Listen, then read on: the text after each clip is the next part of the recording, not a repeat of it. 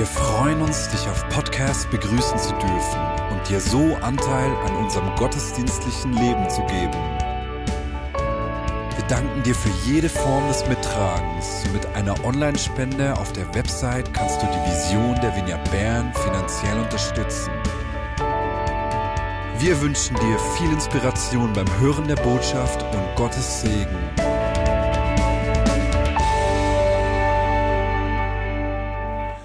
Guten Abend miteinander. Die sind so weit weg. Könnt ihr nicht ein bisschen näher kommen?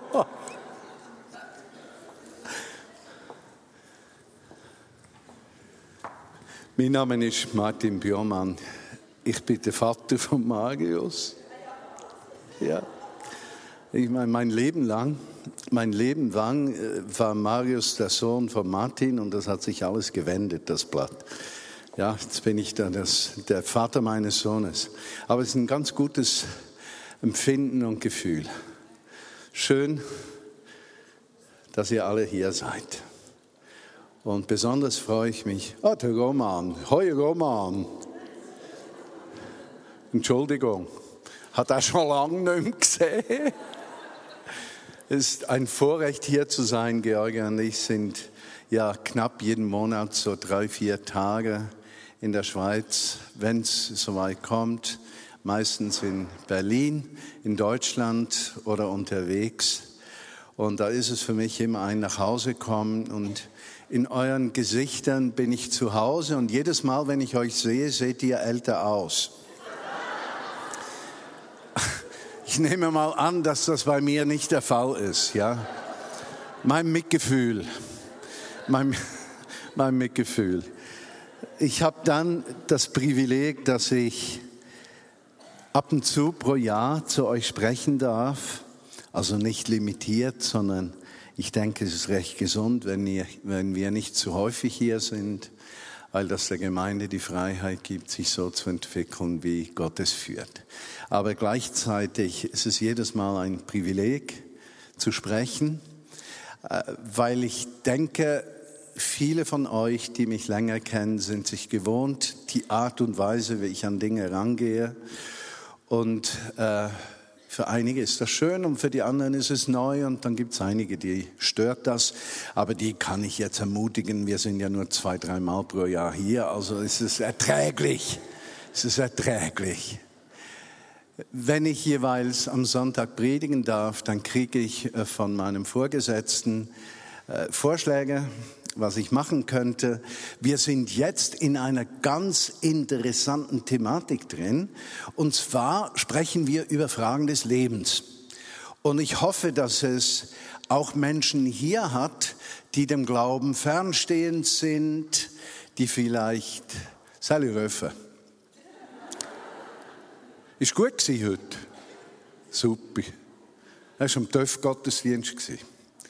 Sonst wäre er nicht spät gekommen. Ich gehe zurück zur Predigt. Wo war ich denn stehen geblieben? Ach, die Themen, die ich vorgeschlagen kriege, genau. Äh, und das hilft mir, weil ich dann merke, äh, meine Vorgesetzten, die versuchen immer einfühlsam mit mir umzugehen und mir Themen zu geben, die mir, die zu mir passen. Und ich denke, das Thema heute passt zu mir. Ja, das ist schön, das finde ich auch. Das erleichtert das Leben. Fragen des Lebens. Nicht nur für Christen, sondern für Menschen, die suchend sind oder Kulturchristen. Wisst ihr, was Kulturchristen sind? Das sind Menschen, die waren ihr Leben lang oder die längste Zeit in der Kirche. Die glauben, dass Jesus lebt, dass es Gott gibt, aber sie haben keine persönliche Beziehung. Sie empfinden an, sie möchten etwas für Gott tun, aber haben noch nicht erlebt, dass man mit Gott etwas tun kann. Und genau im tieferen Sinn geht es mir bei der Botschaft heute um diese Frage. Und zwar die Frage, welches ist der Sinn und Zweck des Lebens? Wozu existiere ich? Woher komme ich? Wohin gehe ich? Und was hilft mir im Alltag, im Leben drin, zu leben in einer Weise, die mich erfüllt, die mir Sinn gibt, die ich verstehe. Und bevor ich äh, in die Predigt einsteigen möchte, möchte ich gerne einen Text lesen, und zwar Psalm 84. Weil dieser Psalm 84 gibt uns so ein, ein Hint, so eine Idee, worum es geben könnte. Vielleicht fragst du dich, gibt es Gott? Vielleicht kriegst du heute eine Antwort darauf. Könnt ihr die Bibel aufdrücken, bitte, im Smartphone, Bible App, Übersetzung spielt keine Rolle. Bibel drücken, bitte Psalm drücken, 84 drücken. Seid ihr angekommen bereits? Die, die das Buch mitnehmen, sind immer schneller. Wie schön sind doch deine Wohnungen, allmächtiger Herr. Ich sehne mich von ganzem Herzen, ja, ich verzehre mich vor Verlangen nach den Vorhöfen im Heiligtum des Herrn. Mit Leib und Seele jubel, juble ich dem lebendigen Gott zu. Selbst der Spatz hat ein Zuhause gefunden. Ist das nicht schön? So Spätzle. Sogar die Vögel, die uns nicht sehr wichtig erscheinen, finden ein Zuhause. Die Schwalbe ein Nest für sich, wo sie ihre Kinder versteckt hat. Nämlich in der Gegenwart bei dir, allmächtiger Herr, mein König und mein Gott. Glücklich zu nennen, sind alle, die in deinem Haus wohnen dürfen. Sie werden dich für immer preisen. Glücklich zu nennen ist, wer seine Stärke in dir gefunden hat. Äh, einige von uns wissen, wie es ist, aus eigener Kraft zu leben, nicht wahr? Und unabhängig davon, wie groß deine Kräfte sind, sie werden nie genügen, deinem Leben Glück, Sinn und Zweck zu vermitteln, weil die menschliche Kraft nicht reicht. Aber Gott hat es gewusst. Und in seiner Gegenwart kann es geschehen. Glücklich zu nennen ist, wer seine Stärke in dir gefunden hat. Alle die, deren Herz erfüllt ist vom Wunsch, zu deinem Heiligtum zu gehen. Durchqueren sie das Tal der Dürre, so wird es durch sie zu einem Ort mit Quellen. Hey, ist das nicht schön? Wer kennt nicht Dürren im Leben? Wer kennt das nicht? diese dunklen Stunden der Einsamkeit, Hilflosigkeit, des Versagens, wo, wo man keinen Ausweg mehr sieht. Und ein Christenmensch, der erleben kann, dass in, in der tiefsten Dunkelheit Gott Hoffnung vermittelt und eine Quelle für das Leben ist. Und auch der Herbstreben schenkt dem Tal wieder Fruchtbarkeit. Sie empfangen auf Schritt und Tritt neue Kraft, bis sie dann vor Gott auf dem Berg Zion stehen. Herr, du allmächtiger Gott, höre mein Gebet, schenke mir ein offenes Ohr, du Gott der Nachkommen Jakobs. Achte doch auf unseren König, der uns Schutz bietet. O oh Gott, ja blicke wohlwollend auf den, der von dir gesaubt wurde. Ein Tag in deinen Vorhöfen ist besser als tausend andere sonst. Ich will lieber an der Schwelle stehen im Haus meines Gottes, dort zu wohnen, wo die Gottlosigkeit herrscht ja, also die Gottlo was ist die Gottlosigkeit? Sind das einfach die Sömle, die Lümmle, was gibt es noch für ein Wort? Die Löhle, ha? die Glönki von dieser Welt. Gut, die anderen Wörter, blöde Sicht, kannst du einfach in der Predigt nicht sagen. Nein, das geht nicht. Aber äh, diese Gottlosigkeit, bedeutet nicht schlechte Menschen, sondern bedeutet ohne Gott zu leben. Ja, also es, es, bedeutet nicht all die schlechten Menschen, sondern ich möchte dort sein, wo Menschen mit Gott leben. Hat nichts mit bösen Menschen zu tun. Ja, ich möchte dort sein, wo Gott mit dir lebt. Ich will lieber an der Schwelle stehen im Haus meines Gottes, dort zu wohnen, wo, als dort, wo die Gottlosigkeit herrscht. Denn Gott, der Herr, ist unsere Sonne. Er beschützt uns wie ein Schild. Gnade schenkt der Herr und er lässt uns zu Ehren kommen. Denen, die aufrichtig ihren Weg gehen, enthält er nichts Gutes vor. Allmächtiger Herr, glücklich zu nennen ist der Mensch, der auf dich vertraut. Nun, wenn ich über die Frage des Sinnes und Zweckes des Lebens spreche, dann geht es im Grunde genommen die Frage Glück. Was macht mich glücklich? Und im, im, im Grunde genommen äh, sind das wenige Fragen. Wenn du gefragt wirst äh, oder ich gefragt werde, dann sprechen wir von Beziehungen. Ich bin glücklich, wenn wir Frieden in der Familie haben, wenn ich Freunde habe. Ich bin glücklich, wenn ich versorgt bin. Ich bin glücklich, wenn ich gesund bin. Ich bin glücklich, wenn ich etwas Sinnvolles tun darf. Die Presse aber gibt uns meistens ein etwas anderes Bild. Kennt ihr 20 Minuten? Ja, auch 20 Minuten App. Also das ist eine App für das Smartphone und besonders wenn man in Berlin wohnt, möchte man ja wissen, was in der Schweiz läuft. Und dann habe ich mein 20 Minuten App. Und ich muss euch sagen, das 20 Minuten App, ihr braucht das gar nicht zu abonnieren. Es ist so sinnlos. Es weckt einfach gewisse Heimatgefühle in mir. Ja, aber äh, mir wird da vom 20-Minuten-App gesagt, was den Menschen glücklich macht. Und dann lese ich, dass eine bekannte Schauspielerin das Glück ihres Lebens gefunden hat. Sie hat sich verliebt. Der Mann des Lebens. Gut, ist zum 35. Mal. Und du fragst dich zwei Dinge. Die, die erste Frage ist, wie war das bei den ersten 34? Waren das nicht die Männer des Lebens und das Glück des Lebens und die Liebe des Lebens? Und dann kommt die zweite Frage. Wird es eine Nummer 36 geben? Aber was will uns die Presse da sagen? Sie will uns ein Bild von Glück geben. Verliebt sein, nur dann bist du glücklich. Also der Sinn des Lebens ist nicht primär, dass du 40, 50 Jahre verheiratet bist, sondern dass du immer verliebt bist. Jetzt muss ich, meine Frau sitzt ja hier und wir sollten ja authentisch sein und nur Ehrlichkeit ist nachvollziehbar.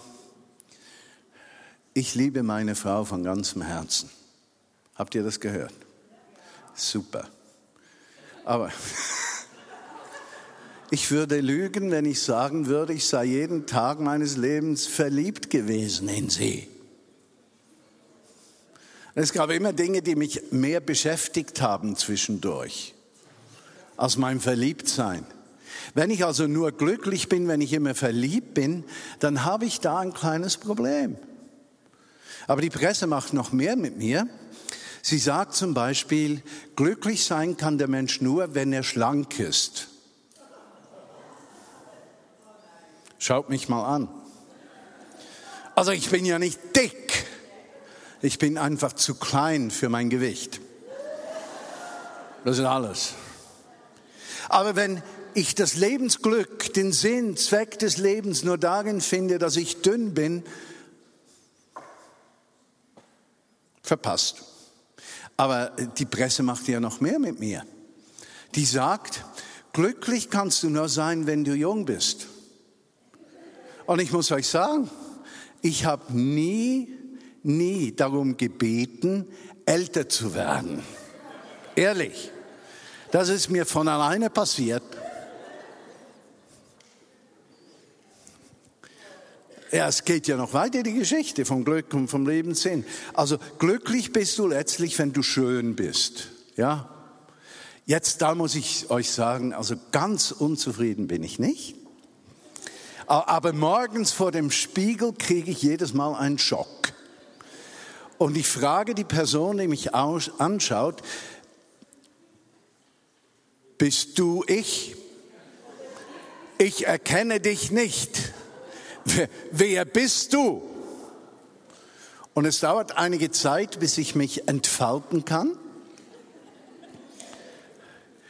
Ich meine, mit meinen Haaren bin ich an für sich zufrieden, sollte zum Friseur, aber ich habe wenigstens noch Haare. Ja, ja, das ist ja auch was wert. Aber das mit der Schönheit, meine Lieben, das vergeht. Also wenn unser Lebenssinn und Zweck ist, dass wir verliebt sind, dass wir schön sind, dass wir jung sind, dass wir dünn sind, dann müssen wir alle sagen, das Lebensglück wird uns immer verschlossen bleiben. Und wenn du es mal hast, dann hast du es für zwei Jahre, dann ist es vorbei. Es ist furchtbar mit dieser Welt. Und die Frage ist natürlich, die Frage nach dem Lebenssinn ist ja letztlich die Frage nach Lebensglück. Und die Frage, was macht mich glücklich? Ja, und dann gibt schon gewisse Dinge, die ich nicht ganz verstehe. Zum Beispiel dieser reiche, schöne, junge, dünne, gut gewachsene Mann, der Erfolg hat in allem, was er tut, ist so schwer depressiv, dass mir in 20 Minuten gesagt wird, er hätte Selbstmord begangen. Er sei depressiv gewesen. Denke ich, aber das geht ja auch nicht auf. Also wenn man glücklich ist, wenn man dünn ist, schön ist, erfolgreich ist, jung ist und noch reich ist, dann sollte ja der strotzen vor Lebensglück. Weshalb ist denn der traurig? Und dann merkst du nach einer gewissen Zeit, wie absurd diese Welt uns Lebenssinn, Zweck,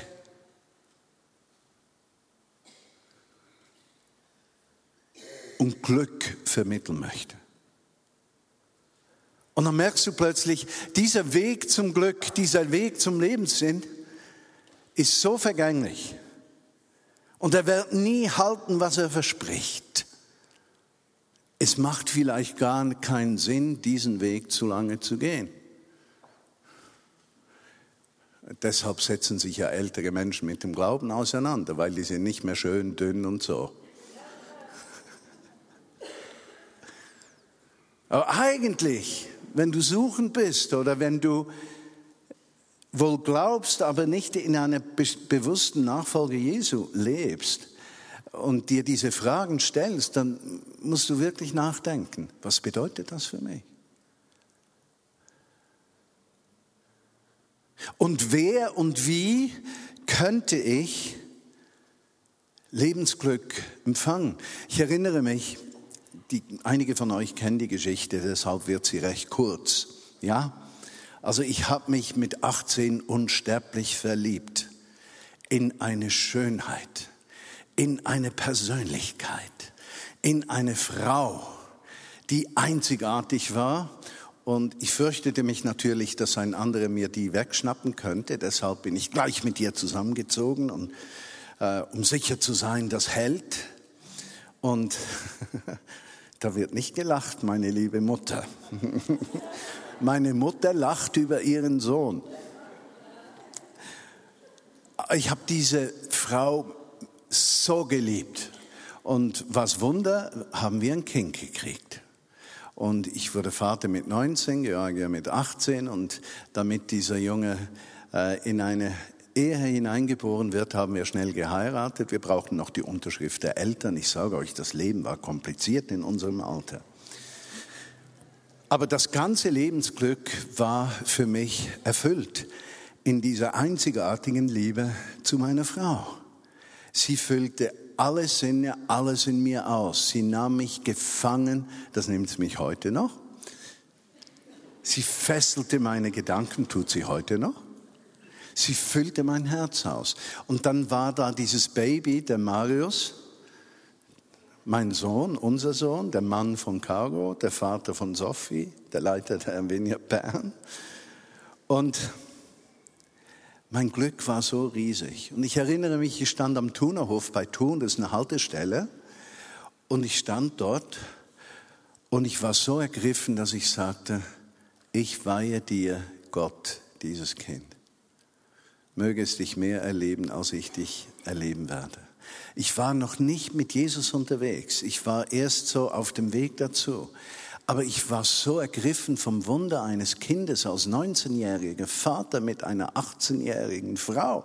Das war so sensationell. Aber plötzlich merkte ich, wenn der Sinn des Lebens diese Liebe ist und die Fortpflanzung, dann hat sich ja der Sinn meines Lebens bereits erfüllt. Und ich habe weitergedacht, und wenn der Sinn des Lebens dort aufhört, dann macht mein Leben ja keinen Sinn mehr und ich existiere nur noch wie ein Stück Gemüse, dann könnte ich auch sterben. Es würde keine Rolle spielen, weil wenn der Lebenssinn Fortpflanzung ist, wenn der Lebenssinn ist, dass man mal richtig verliebt war, das habe ich gehabt. Und es war nicht so, dass ich unsere Ehe nicht geschätzt hätte. Meine Frau bedeutete mir wie heute alles.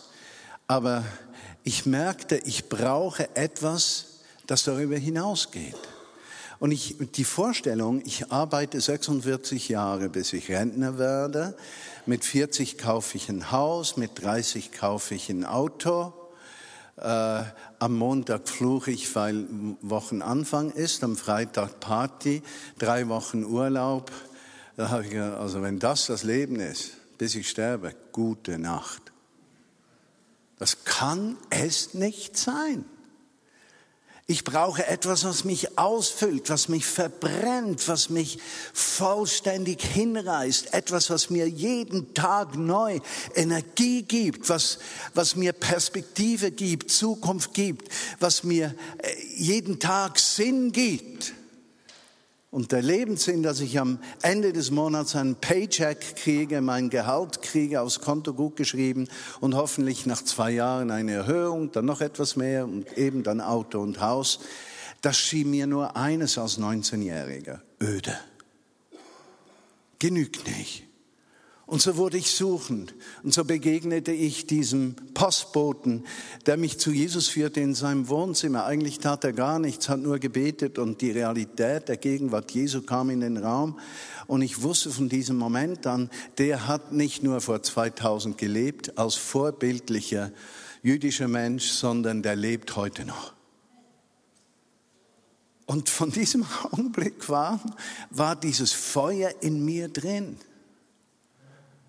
Dieses Feuer seiner Gegenwart in meinem Leben, das mir jeden Tag neu Sinn gibt, das Antrieb ist für mein Verhalten, das die Basis ist für mein Denken, das auch das Fundament ist für meine Gefühle, das mir Perspektive gibt für mein Alter und darüber hinaus, sogar einen Blick in ein ewiges Leben, obwohl ich das nicht beweisen kann, und dann mir oft sage, aber noch wenn alles, was ich glaube, nicht wahr wäre, es gibt keine Alternative zu einem Leben mit Jesus Christus, einem Leben aus der Vergebung, einem Leben der Liebe, Annahme, Vergebung, einem Leben, das gefüllt ist nicht von meinen Bedürfnissen, sondern von meiner Bereitschaft, auf die Bedürfnisse des Nächsten zu achten.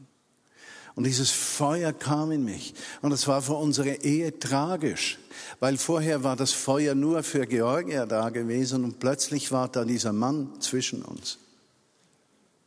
Und dieser Mann hat alles aufgefressen von mir. Bis zum heutigen Tag. Es, gibt keinen Tag, wo ich nicht an ihn denke, mit ihm spreche, wo ich mir seiner Gegenwart nicht bewusst bin. Das beginnt am frühen Morgen, wenn ich erwache, das hört auf, wenn ich einschlafe. Er ist immer präsent in meinem Leben. Er ist das Feuer, das ich bekommen habe. Und das führt dann zur Frage, was ist ein Christ, nicht wahr?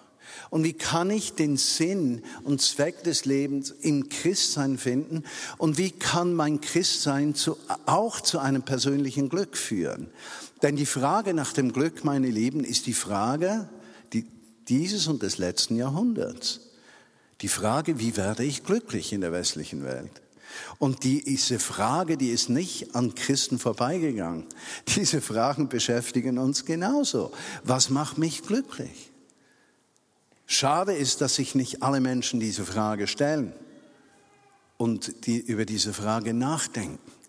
Schade ist, wenn du in den Tag hineinlebst und dir keine Rechenschaft gibst über deine Lebensziele und Hoffnungen. Aber wenn du als Christ lebst und leben möchtest, dann ist Jesus dein ultimatives Vorbild. Und das merkte ich, als ich mit 20 zum Glauben kam. Mir war heute würde ich beinahe sagen, übernatürlich klar. Als Christ gibt es eigentlich nur ein Ziel, so zu werden, wie dieser Jesus ist. Es ist das ultimative Vorbild. Und ich, ich habe mich dann auch auf den Weg der Veränderung gemacht und über die Jahrzehnte hinweg gelernt, alle Menschen zu lieben, zu schätzen, Würde zu geben. Und du sagst, jetzt kannst du das bei allen. Manchmal ist das saumäßig schwierig. Es gibt schon ein paar Löhlen in dieser Welt. Die machen uns das schwer. Aber grundsätzlich geschieht es in dir, wenn du das einübst, dass du sagst, ich will mich verändern, so werden wie Jesus. Dieses Gebet wird nicht unbeantwortet bleiben. Und ich habe für mich diesen Sinn des Lebens gefunden. Die etwas andere Geschichte nach der Suche des Sinnes des Lebens ist ja bei Jesus selbst zu finden. Ich möchte euch einen Text vorlesen, Galaterbrief Kapitel 2. In Galaterbrief Kapitel 2, 19 und 20. Viele von euch kennen den. Bitte App drücken, Bibel. App drücken Galater. App drücken 2. App drücken 19. Habt ihr es gedrückt? Ich wusste gar nicht, dass so viel gedrückt wird in der christlichen Gemeinde. Gut, das war nur ein Witz für einige. Nicht mehr ich bin es, der lebt, nein, Christus lebt in mir. Und solange ich noch dieses irdische Leben habe, lebe ich im Glauben an den Sohn Gottes, der mir seine Liebe erwiesen und sich selbst für mich hingegeben hat. Lass uns diesen Satz angucken. Paulus sagt, und der war unter massivem Druck in seinem Leben, wurde oft missverstanden, verlacht, abgelehnt. Dann hieß es, du kannst ja nicht kommunizieren, dann schreibst du dicke Briefe, aber du bist ja nicht ernst zu nehmen. Und ich habe da andere Leiter, die mir wichtiger sind. Also Paulus war zwischendurch wirklich ein armes Schwein. Und so sagt Paulus, so lebe nicht mehr ich, sondern Christus lebt in mir. Also er hat ein Bewusstsein entwickelt, auch in seinem Verständnis von der Taufe. Und die Taufe ist das Bild dafür. In der Taufe, auch wenn das als Baby geschieht, ist das der Sinn genau gleich. Der Sinn ist, du stirbst mit Jesus, deshalb lieben wir ja Taufe durch Untertauchen, dann bist du gestorben. Und du kommst hoch als erneuerte Person, Christus, der Messias in dir. Und so lebst nicht mehr du.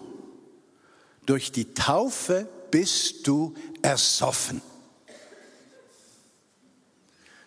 Und wenn man dich lange genug unter dem Wasser hält, ist es auch physisch so.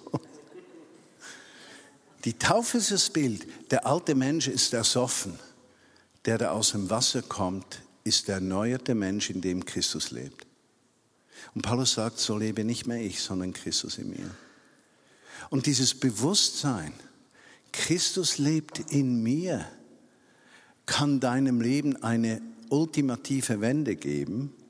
Denn wenn Unrecht geschieht, Schwierigkeiten kommen, Nöte kommen, Herausforderungen kommen, Krankheiten kommen, betrifft es Jesus in dir. Du brauchst nicht alles persönlich zu nehmen. Aber Jesus in dir heißt es Christus in uns Hoffnung der Herrlichkeit. Also die Hoffnung, dass sich jede Lebenssituation wendet, zum Guten hin wendet, in irgendeiner Form, weil Christus lebt in mir. So lebe nicht mehr ich, sondern er in mir. Und da gibt es eine zweite Textstelle, die ich als ebenso wichtig empfinde im Zusammenhang mit diesem Text. In Johannes 4, 32. Äh, Bibel drücken, Johannes drücken, 4 drücken, 32 drücken. Aber Jesus sagte, ich lebe von einer Nahrung, von der ihr nichts wisst. Und die Jünger haben sich gefragt, was, was meint er genau? Also hast du eine Pizza, hast du einen Pizzablitz gesehen? Nicht. Äh, ist Ergün unterwegs, das ist unser Pizzaversorger. Ja, oder hast du einen Thai, Thai-Shop gesehen, der Essen gebracht hat? Die Jünger haben sich unterhalten, und, aber da, da war ja keiner. Der Text geht weiter. Verwundert fragten sich die Jünger untereinander, hat ihm denn jemand etwas zu essen gebracht? Und alle sagten, also wir haben keine Vespa gesehen, wir haben keinen Auslieferungswagen gesehen, das, das kann es irgendwie nicht sein. Vers 34. Und Jesus erwiderte, meine, jetzt kommt's. Jetzt dürft ihr nicht niesen, nicht husten, nicht was anderes denken. Meine Nahrung ist dass ich den Willen des tue, der mich gesandt hat und das Werk vollende, das er mir aufgetragen hat. Also Jesus ist gekommen, um den Willen des Vaters zu tun, richtig? Deshalb ist er da. Jetzt kam er, tat es und heute wohnt er wo? In uns. Hier drin ist der Messias. Und der Messias hat eine Nahrung. Die Nahrung nämlich, dass er den Willen des Vaters tun kann. Richtig? Jetzt die einzige limitierende Kraft dafür bist du und ich. Plötzlich in den vergangenen Wochen ging mir eines auf. Könnte es sein, dass Jesus in der westlichen Welt verhungert? Lassen wir Jesus in uns verhungern? Er verhungert, wenn er den Willen des Vaters nicht tun kann. Aber den Willen des Vaters kann er durch uns ja nur tun, wenn wir dazu bereit sind. Wenn wir sagen, tut mir leid, such dir einen anderen, dann verhungert Jesus in uns. Und das ging mir so auf. Und so fahren wir von Berlin nach Würzburg, von Würzburg nach Bern. Die Geschichte ist keine zwei Wochen alt. Und beim ersten Halt, aussteigen, sich kurz erholen, sehe ich einen Mann, habe den nicht irgendwie erkannt, gehe auf ihn zu und wie, ohne zu denken, sage ich Merhaba. Merhaba. Und dann steht ein Junge neben ihm und ich frage diesen Jungen, was habe ich jetzt eigentlich gesagt? Ich habe vergessen, dass Merhaba ein Gruß ist. Und dieser Mann, seine Augen leuchteten auf und, und die Frau, die daneben saß, war interessiert und der Junge und plötzlich sind da drei, vier, fünf Menschen aus Syrien, aus der Nähe von Damaskus und Jesus kriegt Nahrung. Ich habe nichts über Jesus gesagt. Es war gar nicht der Augenblick und Moment. Aber Jesus in mir hat diesen Menschen Würde gegeben. Er geht zurück zum Flixbus. Kennt ihr Flixbus? Müsst ihr nie fahren mit Flixbus, bitte nicht. Meine Georgia ist von Berlin nach Bern und zurückgefahren. Ich. Na, ah, danke. Das war die Regie. Der ging zum Flixbus zurück und winkt und winkt und winkt. 30 Meter, 50 Meter. Ich winke zurück. Der Fahrer schaut mich an, als wäre ich ein Mann vom Mond. Tschüss. In diesem Augenblick habe ich gemerkt, ich habe Jesus Nahrung gegeben. Es war gar nicht schwierig. Nächste Pause, da sehe ich einen Kia. Kennt ihr Kia-Wagen? Ich glaube, die sehen nicht gut, aber die sehen auch nicht so gut aus. Aber ist ja wurscht, geht ja nicht um Autos. Aber ich habe einen dunkelblauen Kia gesehen. Der war also so blau, wie ein Blau nur blau sein kann. Dann gehe ich auf diesen blauen Kia zu, steigt der Mann aus und ich sage zu ihm, also ich sage Ihnen, dieses Blau ist einfach herrlich. Dann sagt er was und ich merke, der hat einen stärkeren Akzent als ich beim Deutschsprechen. Also ist er sehr wahrscheinlich nicht aus der Gegend. Und dann frage ich ihn, woher kommen Sie denn? Er sagt zu mir, ich bin Türke. Und dann habe ich resoniert, wie kann ich mit ihm sprechen, damit ich ins Gespräch komme und habe die ultimative Idee gehabt. Ich habe ihn gefragt, sind Sie Kurde? Äh, das ist ein Trick denn ein Kurde aus der Türkei würde nicht sagen, er sei ein Türke, er würde sagen, ich komme aus der Türkei. Versteht ihr das? Also war mir ja klar, das ist kein Kurde. Gleichzeitig, wenn du einen Türken Kurden nennst, dann hat der massiven Gesprächsbedarf. Und diesen hatte er auch. Und wie es so kommt, kamen wir zu Jesus und Zeugen, Geschichten und so und sagen mir, meine erste Frau war Katholikin. Ich habe dann gemerkt, das hat nicht viel verändert. Aber wir hatten ein gutes Gespräch und am Ende sagt der Mann zu mir, Gott mit Ihnen. Ein Muslim hat mich gesegnet. Und ich habe gesagt, ich nehme das mit. Jesus in mir hat Nahrung gekriegt. Ich musste ihn etwas aufpeppern, weil es gab zu viele Tage, an denen er nichts zu essen kriegte. Dann gehen wir zur Tankstelle ein, zwei Tage später und ich habe so die Angewohnheit, dass ich für meine Fahrgäste ein Eis kaufe. Und so habe ich drei Eis gekauft, habe vergessen, dass einer unserer Beifahrer eine Laktoseintoleranz, also einfach kein Milchzeug hat, hat. Und äh, dann habe ich, hielt ich ihm die, das Eis hin, er sagte mit großen Augen nein. Ich habe gedacht, Mann, bin ich ein Dödel. Das habe ich doch gewusst. Dann sehe ich einen Wagen neben mir. Im Wagen sitzt eine Frau mit Kopftuch. Ich war mir sicher, das ist keine Türkin, aber irgend sowas. Und im hinteren Teil des Wagens saß ein so drei, vier, fünfjähriger im Kindersitz. Und ich halte das Eis rein und sage, darf ich Ihnen Eis schenken? Die hat mich angeguckt, als wäre ich vom Mond. Erst dann habe ich gedacht, ja, vielleicht als Mann nicht so klug, aber who cares? Ich mach das, ziehe das durch. Und der Kleine, da ging eine Hand so hoch. Und es war sehr klar, worauf sich dieser Finger bezog. Das Eis. Die Frau zögert. Dieser kleine Knabe sieht das Eis wegschwimmen. Und zwei riesige Tränen kommen aus beiden Augen. Und ich habe diese Tränen auf der Wange gesehen, links und rechts. Riesige Tränen.